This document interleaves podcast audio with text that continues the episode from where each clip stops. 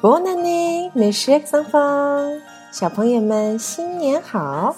今天是我们二零一六年的第一次法语小课堂。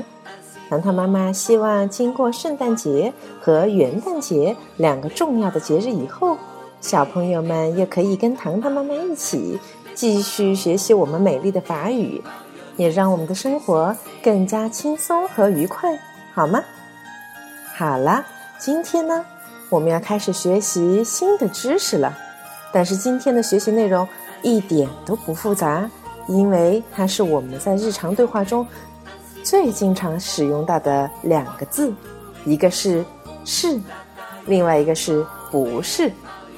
这两个单词说出来，小朋友们一定会恍然大悟。哦，原来就是 “yes” or “no”。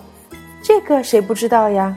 连我们的爷爷奶奶，甚至于祖祖辈的人都应该知道吧？但是法语中 yes or no 又应该怎么样来表达呢？今天让我们从 yes 是好的开始学习。法语中是的用法非常的简单，一个字 we。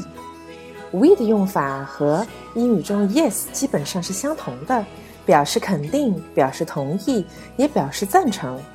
其实，在前两三周，我们学习的所有的法语用句，我们的知识中间，有很多已经可以用 we 来自己来组句了。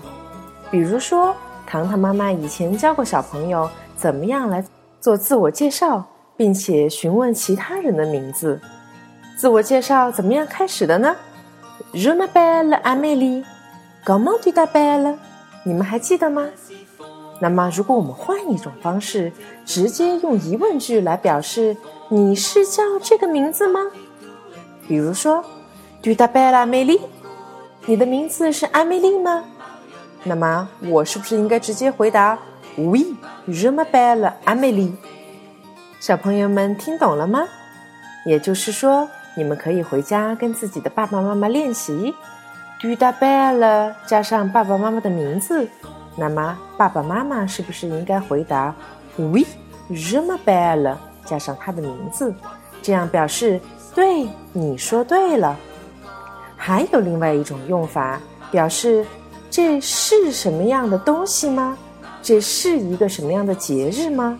那么结合我们前面刚刚过去的圣诞节 Noel，我们现在来重新组一个句子：C'est le Noel。是圣诞节吗？